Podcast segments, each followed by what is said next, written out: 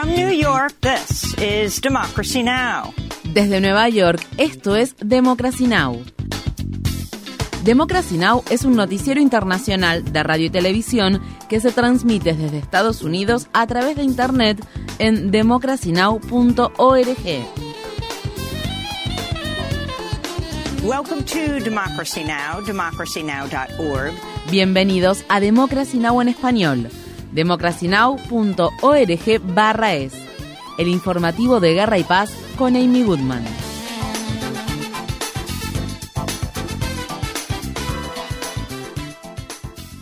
El expresidente Donald Trump se declaró el jueves no culpable de los cuatro delitos graves que le fueron imputados por sus esfuerzos para revocar los resultados de las elecciones presidenciales de 2020. Trump compareció ante el mismo Tribunal Federal de Distrito de Washington, D.C., en el que más de mil de sus seguidores han enfrentado cargos penales por la insurrección del 6 de enero de 2021 en el Capitolio. Los fiscales, quienes se encuentran bajo la dirección del fiscal especial Jack Smith, solicitaron un juicio rápido mientras que el equipo legal que representa a Trump le pidió al juez de primera instancia que se les otorgue más tiempo para poder revisar los documentos y las pruebas del caso. Este pedido forma parte de una estrategia legal de Trump que tiene como finalidad retrasar las causas penales impuestas en su contra hasta después de las elecciones presidenciales de 2024. La primera audiencia previa al juicio del expresidente estadounidense está programada para el 28 de agosto. En el estado de Michigan, fiscales han acusado a una tercera aliada del presidente Trump por un presunto plan para acceder a las máquinas de votación y manipularlas en un intento por revocar la victoria de Joe Biden en las elecciones presidenciales de 2020. El jueves, la abogada Stephanie Lambert se declaró inocente de cuatro cargos penales, entre los que se encuentran posesión indebida de una máquina de votación y conspiración. En Sudán, las Naciones Unidas advierten que más de 4 millones de personas se han visto obligadas a abandonar sus hogares desde que en abril estallaron los combates entre el ejército de dicho país y el grupo paramilitar Fuerzas de Apoyo Rápido. Cerca de un millón de ellas han huido de Sudán para buscar refugio en otros países. Según los registros de las personas que aún permanecen en el país africano, más de 6 millones o alrededor del 13% de la población están al borde de la hambruna. Los médicos informan que el 70% de los hospitales de Sudán no están funcionando. Por su parte, Amnistía Internacional advirtió el jueves que ambas partes en conflicto están cometiendo crímenes de guerra generalizados, donde civiles mueren en ataques deliberados e indiscriminados y mujeres y niñas son sometidas a actos de violencia sexual. Estas fueron las palabras expresadas por la directora regional de Amnistía Internacional para África Oriental, Sarah Jackson.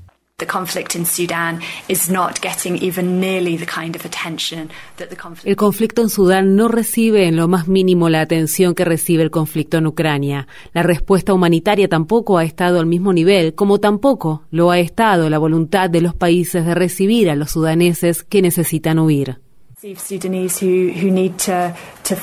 La Marina de Guerra ucraniana afirma haber utilizado con éxito un par de drones marinos para atacar un buque de guerra ruso en el Mar Negro. Un video con imágenes borrosas que funcionarios ucranianos publicaron en las redes sociales parece mostrar cómo una de las embarcaciones sin tripulación se acerca rápidamente a un buque de desembarco de tropas ruso previo a que se corte la transmisión. Ucrania afirma que unos 100 soldados rusos estaban a bordo del buque de guerra cuando fue alcanzado por explosivos de alta potencia y que más tarde se vio al barco inclinado hacia un lado al tiempo que era remolcado de regreso al puerto. El Ministerio de Defensa de Rusia afirma haber frustrado el ataque nocturno. En una reunión del Consejo de Seguridad de la ONU, el secretario de Estado de Estados Unidos, Anthony Blinken, acusó el jueves a Rusia de atacar el sistema alimentario mundial y afirmó que el hambre no debe utilizarse como arma. Las declaraciones de Blinken se produjeron después de que Rusia intensificó sus ataques contra los sistemas de producción y la infraestructura portuaria que Ucrania posee en el Mar Negro, así como contra un puerto del interior del país que se encuentra ubicado a orillas del río Danubio, al otro lado de la frontera con Rumania, donde un ataque ruso destruyó el miércoles unas 40.000 toneladas de grano.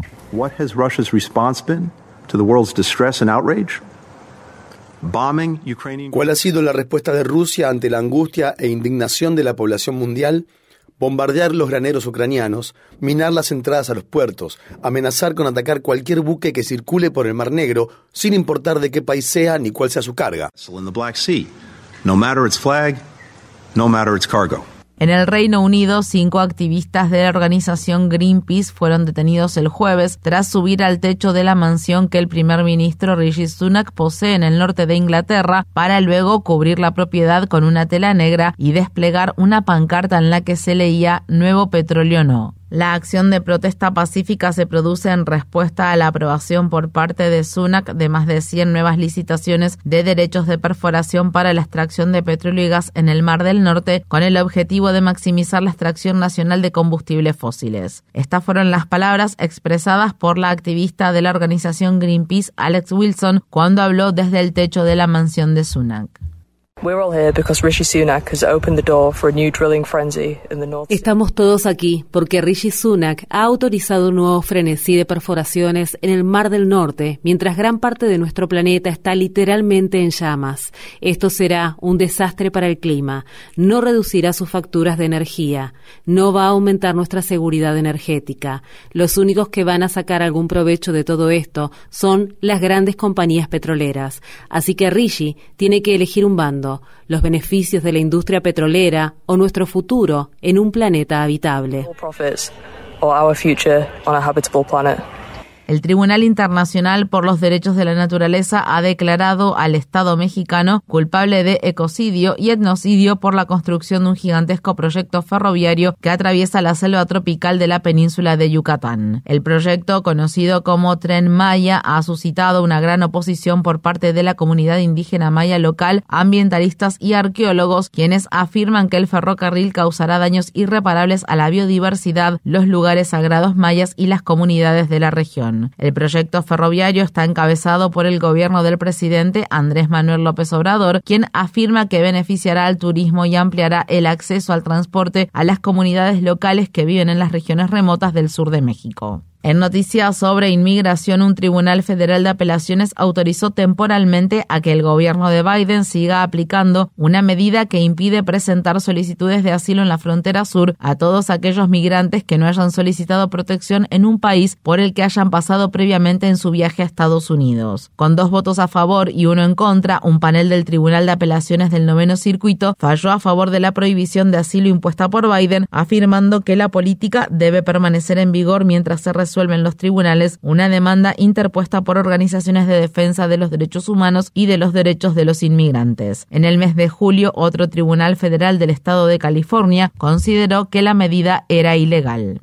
En el estado de Minnesota, los familiares de Ricky Cobb II, un hombre negro de 33 años que murió el lunes a manos de un policía estatal durante un control de tránsito en la ciudad de Minneapolis, exigen justicia. Tres policías pararon a Cobb porque supuestamente llevaba las luces traseras apagadas. Los policías se negaron a decirle por qué debía salir de su vehículo, lo cual Cobb se negó a hacer. Cuando intentaron obligarlo a salir, el coche comenzó a alejarse y uno de los agentes efectuó un disparo contra el vehículo que terminó con la vida de Cobb. Los policías Ryan Londregan, Brett Saidi y Garrett Erickson han sido suspendidos temporalmente de su empleo. El gobernador de Minnesota, Tim Walz, aseguró a la familia de Cobb que se llevará a cabo una investigación exhaustiva. Cobb era padre de cinco hijos. En el estado de Mississippi, seis ex policías blancos que se autodenominaban el Escuadrón de los Matones se han declarado culpables de ingresar a una vivienda y torturar a dos hombres negros a principios de 2023. Los hombres fueron esposados, golpeados, electrocutados y sometidos a abuso sexual mientras los agentes les gritaban insultos racistas. Uno de los hombres, Michael Corey Jenkins, recibió un disparo en la boca donde la bala le desgarró la lengua y le rompió la mandíbula antes de salir por el cuello. El abogado que representa a los dos supervivientes, Malik Jabaz, dijo que la declaración de culpabilidad era un hito para la justicia contra la descarada tortura y brutalidad policial y que todos los acusados deberían tener la certeza de que serán sentenciados a prisión en noviembre. Algunos de los culpables podrían ser condenados a cadena perpetua. En el estado de Luisiana, un ex policía fue absuelto de violar los derechos civiles del conductor negro Aaron Larry Bowman. El ex policía Jacob Brown golpeó a Bowman al menos 18 veces mientras lo tenía inmovilizado contra el suelo al tiempo que él decía una y otra vez no me estoy resistiendo. El gobernador del estado de Florida, Ron DeSantis, está recibiendo críticas por la retórica cada vez más violenta que utiliza en su campaña electoral, en la que busca asegurarse la nominación del Partido Republicano para para las próximas elecciones presidenciales de Estados Unidos. En un acto de campaña que celebró el domingo en el estado de Nuevo Hampshire, DeSantis dijo ante una multitud que dispararían a matar a los miembros de los cárteles de la droga mexicanos que se encuentran en la frontera entre Estados Unidos y México. También dijo lo siguiente sobre los miembros de la burocracia federal. En cuanto a toda esta gente del Estado profundo, van a rodar cabezas desde el primer día.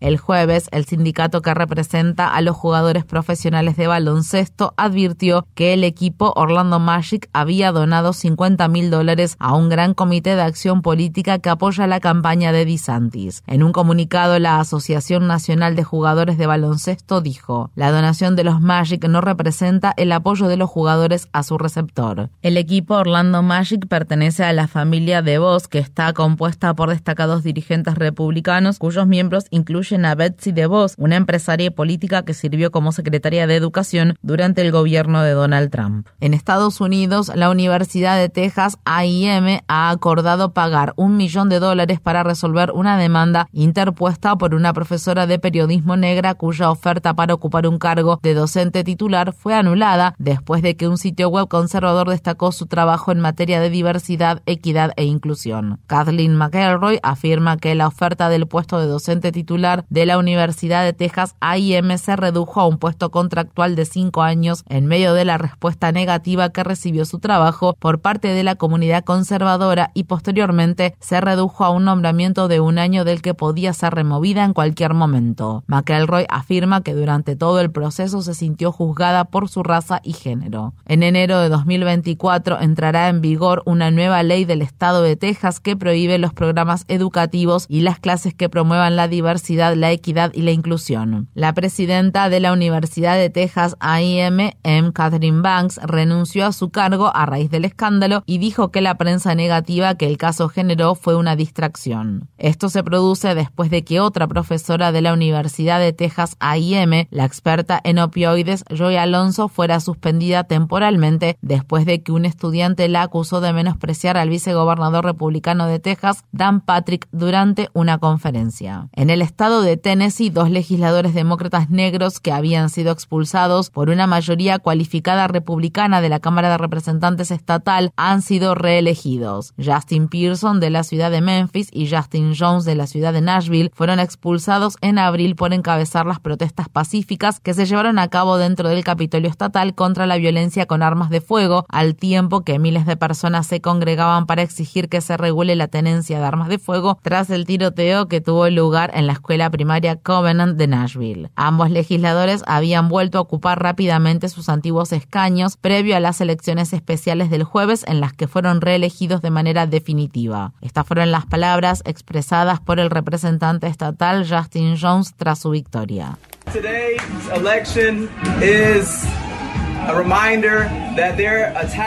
Las elecciones de hoy son un recordatorio de que sus ataques al sistema democrático del país no pasarán desapercibidos. La gente del Distrito 52 ha enviado un mensaje abrumador, un mandato a mis colegas republicanos. Vamos a levantarnos y a luchar, y vamos a construir un movimiento multirracial y multigeneracional para transformar este Estado y hacerlo avanzar, para pelear por un Estado en que protejamos a los niños y niñas y no las armas, para luchar por un Estado en el que nos protejamos los unos a los otros, en el que protejamos nuestra humanidad y nuestra dignidad. Hemos tratado estas elecciones con seriedad porque sabíamos que habían gastado mucho dinero para intentar comprarlas, pero no pudieron derrotar el poder del pueblo. Visite nuestro sitio web democracynow.org barra es para ver todas nuestras entrevistas con Justin Jones. Infórmate bien. Visita nuestra página web democracynow.org barra es. Síguenos por las redes sociales de Facebook, Twitter, YouTube y SoundCloud por Democracy Now! es.